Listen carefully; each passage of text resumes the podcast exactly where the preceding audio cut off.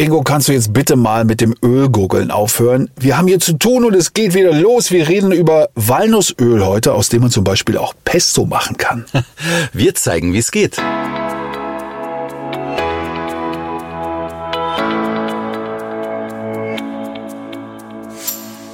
Das ist der Podcast Treib gut. Entdecke MV mit Ingo und René. Mit Ingo Ruff, der Stimme der Bahn. Ausstieg zum Treibgutziel in Fahrtrichtung links. Und Radiomoderator René Hausmann. Hallo, ich grüße Sie. Kommen Sie gerne mit uns.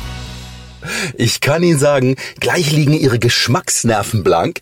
Willkommen zur zweiten Ausgabe der Reihe Köstlich und Kreativ. Das heißt, wir picken uns heute einen ganz besonderen Leckerbissen unserer letzten Reisen heraus. Und weil das Feedback auf unsere Walnussfolge in Willigrad besonders groß war, dreht sich bei uns alles um die Walnuss und ihre Geschichte. So, mein lieber Bahnexperte Ingo, äh, wie sind wir da nochmal hin nach Willigrad? Na, wir sind mit dem RE17 von Ludwigslust aus gestartet und in Bad Kleinen raus.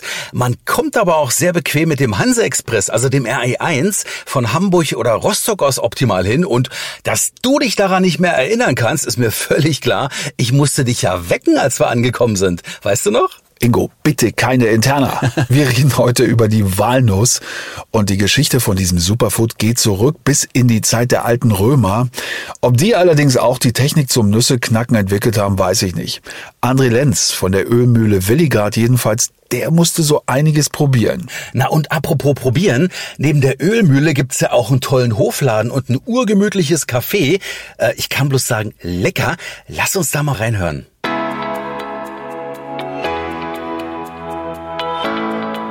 Das ist der Eingang. Da stehen ein paar Stühle, da stehen ein paar Tische dazu.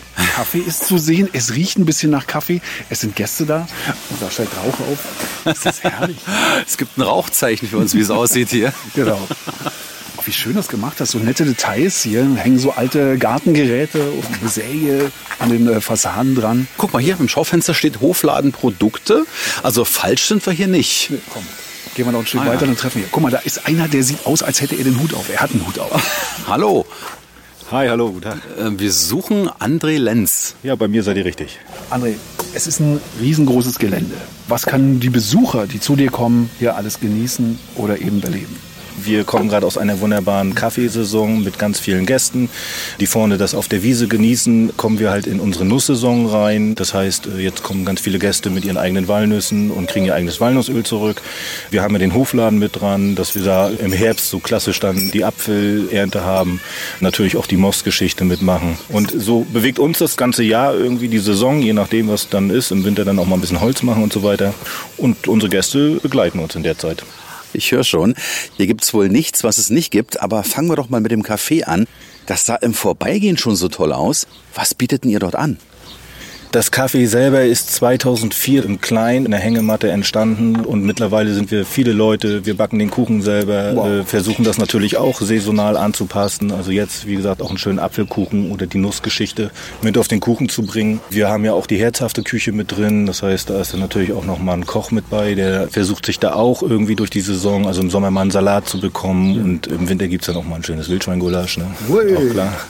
Du sprichst die ganze Zeit von der Nussgeschichte. Ja. Also machst uns neugierig, jetzt musst du mit den Fakten rauskommen. Was ist die Nussgeschichte? Was machst du hier?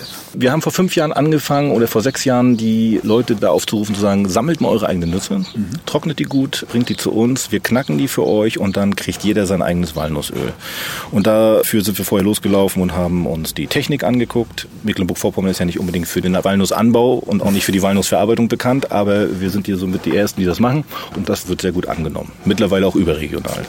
Also eine Obstmusterei ist mir ja bekannt, aber dass man auch so ein eigener Nussknacker werden kann, das ist mir neu. Korrekt, das ist das Hauptkonzept. Jetzt gucke ich gerade darüber, das sieht fast so ein bisschen aus wie eine Legebatterie, aber ich vermute mal ganz stark, dass das was mit deinen Walnüssen zu tun hat. Ist das richtig? Ja, wir sehen gerade das Förderband. Die Nuss wird ja geknackt immer von einer Maschine im gleichen Rhythmus und das erste Mal fällt sie dann durch so einen Luftstrom, da wird die Schale ausgeblasen und dann geht das Ganze aufs Förderband, fällt in den Nachknackautomaten. Da wird dann die restliche Schale schon mal von der Nuss auch noch weiter abgemacht, wird wieder ausgeblasen und im besten Falle fällt die Nuss auf der anderen Seite im Kern runter. Mhm. Und wenn ihr wollt, zeige ich euch das mal, wie das Ganze funktioniert. Wir knacken die Walnüsse und machen da Öl draus. Super. Komm, lass mal gucken. Da gehen wir doch hin. Aber das Geräusch ist schon alleine als solches interessant, ne? Ein wenig monoton. Ne? Immer gleich bleiben. Hier oben hast du eine Maschine, da kippen wir die Nüsse oben rein. Also jeder Kunde bekommt sein eigenes Walnussöl zurück. Das heißt, die Säcke sind nummeriert. Wie viele Walnüsse benötigt man denn, um ein Liter Walnussöl herzustellen? Wenn du mit einer guten Nuss kommst, die für den Prozess geeignet ist, kriegst du aus 5 Kilogramm Walnüssen ungefähr 1 Liter Öl. Jetzt haben wir das ja wunderbar gesehen, wie die Nüsse geknackt werden. Aber hier wird kein Öl erzeugt hier drin, ne, in dem Raum. Zum Öl machen müssen wir bis in den Hofladen gehen. Auf zum Öl machen.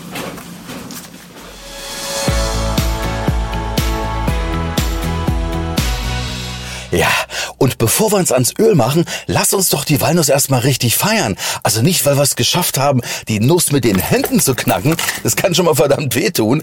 Nee, sie ist reich an Omega-3-Fettsäuren und wirkt entzündungshemmend und außerdem senkt sie den Cholesterinspiegel. Also im Grunde genommen kann man sich hier eine Schweinshaxe gönnen, danach zwei Zentiliter Walnussöl als Aufräumer nehmen und danach, du wirst sehen, die Werte, die sind wieder top. Du, ich glaube, dein Hausarzt fällt gerade in Ohnmacht. Nein, aber tatsächlich war die Walnuss auch in alten Kulturen der Antike ziemlich angesagt. Als Cholesterinsenker? Nö, als Fruchtbarkeitssymbol.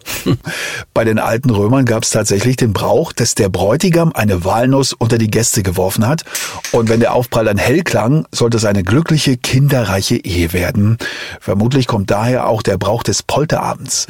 Na, den Tipp geben wir doch glatt an unsere Hörerinnen und Hörer weiter. Probieren Sie es doch mal aus. Ja, am besten auf dem Küchenboden und noch vor der Hochzeit. Ja. In der Antike Fruchtbarkeitssymbol und bei den Christen des Mittelalters war die Walnuss Symbol der Wollust und Sünde. Ähm, naja, die Frage ist, kann denn eine Walnuss Sünde sein? Also auf alle Fälle kann man ihr geschmacklich verfallen. Und ähm, hören wir mal weiter rein, was wir im Hofladen und in der Ölmühle erlebt haben.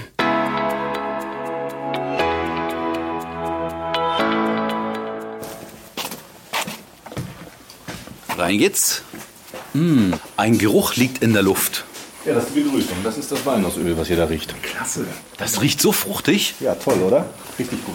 Ein wunderschöner heller Laden. Ganz viel Holz, Holzregale, ganz viel Naturprodukte. Wir sehen sogar Wollsocken. Ist das Schafswolle? Sieht so aus. Korrekt, sagt er. Geschnitzte Kunst sehen wir hier auch. Tassen, Kannen, Bücher. Guck mal, da drüben steht so eine richtig schöne alte Waage. Ist sie noch in Betrieb? Ist sie? Ja, wow. Also ihr bekommt natürlich neben dem Walnussöl und den geknackten Nüssen auch die Nüsse hier im Hofladen gekauft. Und dafür brauchen wir die Waage. Und natürlich für unsere Äpfel, ja, Tomaten im Sommer. Ja, und dennoch immer wieder steckt hier der Geruch von Walnussöl in die Nase. Was kann man damit machen? Meine Hauptantwort ist ja immer für Süßigkeiten. Und das bedeutet, wenn ihr ein schönes Vanilleeis habt und das Öl mal äh, zu dieser Jahreszeit drauf macht, das wird dann immer so leicht sämig, karamellisiert da fast drüber. Und wenn du dann auch noch weißt, guck mal, das ist mein Walnussöl von meinem Baum, dann drehst du durch. Aber es passt halt auch hervorragend zu Obst. Also so typisch Apfelsaison, die Apfelsinensaison, wenn die dann zu Weihnachten losgeht, das ist ein Traum. Hab ich so noch nicht probiert. Ich auch nicht. Wo ist jetzt die Ölmühle? Ja, wir müssen also ganz hinten durch im Hofladen und hier steht mein Kollege Lars und hilft mir beim Ölmachen. Wir haben jetzt mittlerweile zwei Ölmühlen und ihr seht die Kisten, die wir eben gerade befüllt haben, wo die Nüsse dann reinfallen sollen. Die sind ja immer so wunderschön nummeriert mit dem jeweiligen Kunden, der sich dahinter verbirgt. Und die nimmt Lars so weg und macht dann immer das jeweilige Öl fertig. Es bleibt ja auch was übrig nach dem Pressen vom Öl. Was macht ihr dann damit? Ja, der Dresder bzw. der Nusskuchen bleibt übrig. Eine der Ideen war mal, ein Mehl weiter daraus zu verarbeiten. Das funktioniert noch nicht ganz, weil beim Knacken und Auftrennen der Nüsse, da habt ihr immer noch diese Zwischenhaut, die Kämpe. Mhm. Und die kriegen wir noch nicht zu 100% raus und dementsprechend können wir das Mehl noch nicht so machen, weil das würde man auf der Zunge merken. Was passiert da jetzt gerade? Lars hat ein paar Nüsse in den Trichter gegeben. Genau, obendrauf sehen wir einen Schüttrichter, da ist auch noch ein kleines Rührwerk mit drin und das ist eine einfache Schneckenpresse, die die Nuss vorantreibt gegen einen Presskopf. Jedes Öl wird unter 40 Grad gepresst, die Masse der Walnüsse werden bei 30 Grad gepresst. Wie lange ist denn so ein Öl haltbar?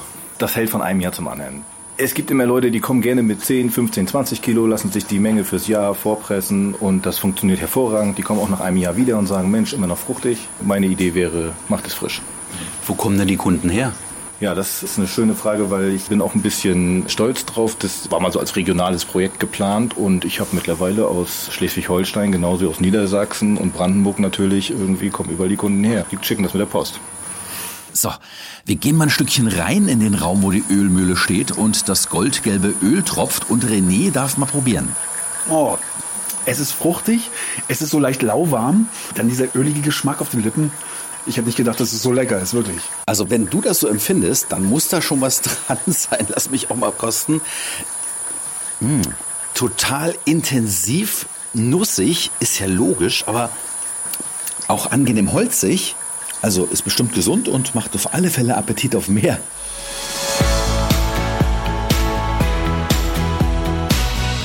Angenehm holzig. Wie hast du das denn gemeint? Äh, du, äh, Also Lust auf mehr passt definitiv. Sogar so viel, dass wir uns erstmal zwei Flaschen von diesem leckeren Öl eingepackt haben. soll ich ehrlich sein? Ja. Meine Frau und ich, wir haben das Öl fast inhaliert. Also bei uns zu Hause gibt's Walnussöl tatsächlich auf Salat. Da würde ich mich am liebsten reinlegen, echt. Und äh, übrigens auch mein Lieblingsitaliener schwört auf Walnussöl. Er macht daraus Pesto. Hast du Lust auf ein kleines Rezept aus Norditalien direkt aus dem Restaurant? Logo, her damit, solange Walnuss dabei ist. Ja, und da sind wir auch schon im italienischen Restaurant. Ja, wie wird denn nun richtiges Pesto gemacht, das Grüne? Wir nehmen dafür einen Bund Petersilie, einen Bund Basilikum, gewaschen und klein geschnitten und geben das in den Mörser. Geröstete Walnüsse mit einem Messerrücken ein bisschen zerdrücken, damit die ätherischen Öle rauskommen. Ein bisschen vorhacken und auch in den Mörser. Und vermörsern ist dann alles ein bisschen mit Mühe, dass es schöne feine Paste wird. Drei Esslöffel das gute Walnussöl, drei Esslöffel Olivenöl geben wir mit dazu, dann wird es schön sämig und äh, mörsern weiter. Eine gehackte Knoblauchzehe kommt auch mit rein, eine Prise Salz, ein bisschen Pfeffer zum Verfeinern. Zum Schluss kommt ungefähr 40 Gramm Parmesan mit rein und dann wird das ein schönes, feines, wie eine cremige Paste und die kann man sich dann auch aufs Brot schmieren oder als Dip dazu. Buon appetito!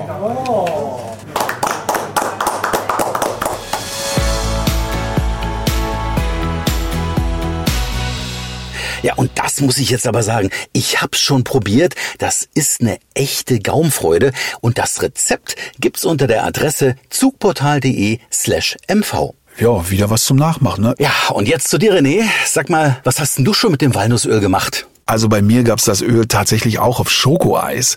Das ist so eine Geschmacksexplosion, Ingo. Also ich liebe dieses Zeug auf Eis.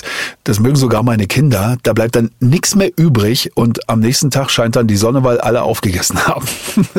Ja, und hier noch ein kleiner Tipp für alle, die Walnussöl lagern wollen. Omega-3-Fettsäuren sind recht empfindlich und werden auch schnell ranzig. Daher am besten kühl lagern und innerhalb weniger Monate verbrauchen oder besser gesagt genießen. Oder Sie planen Ihren nächsten Willigrad-Trip im Sommer, so wie wir. Wir wollen da auch noch mal hin.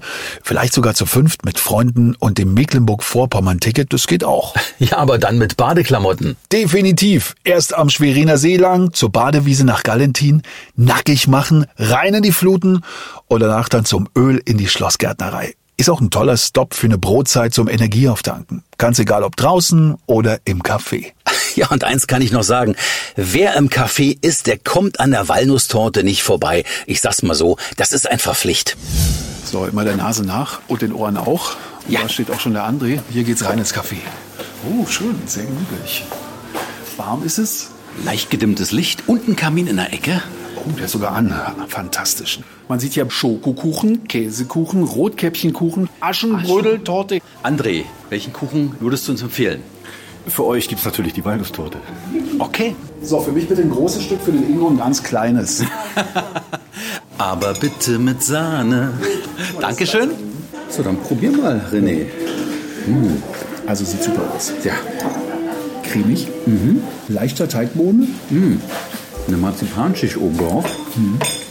Wenn du noch die Sahne mit dazu nimmst, ist das Ganze noch perfekt.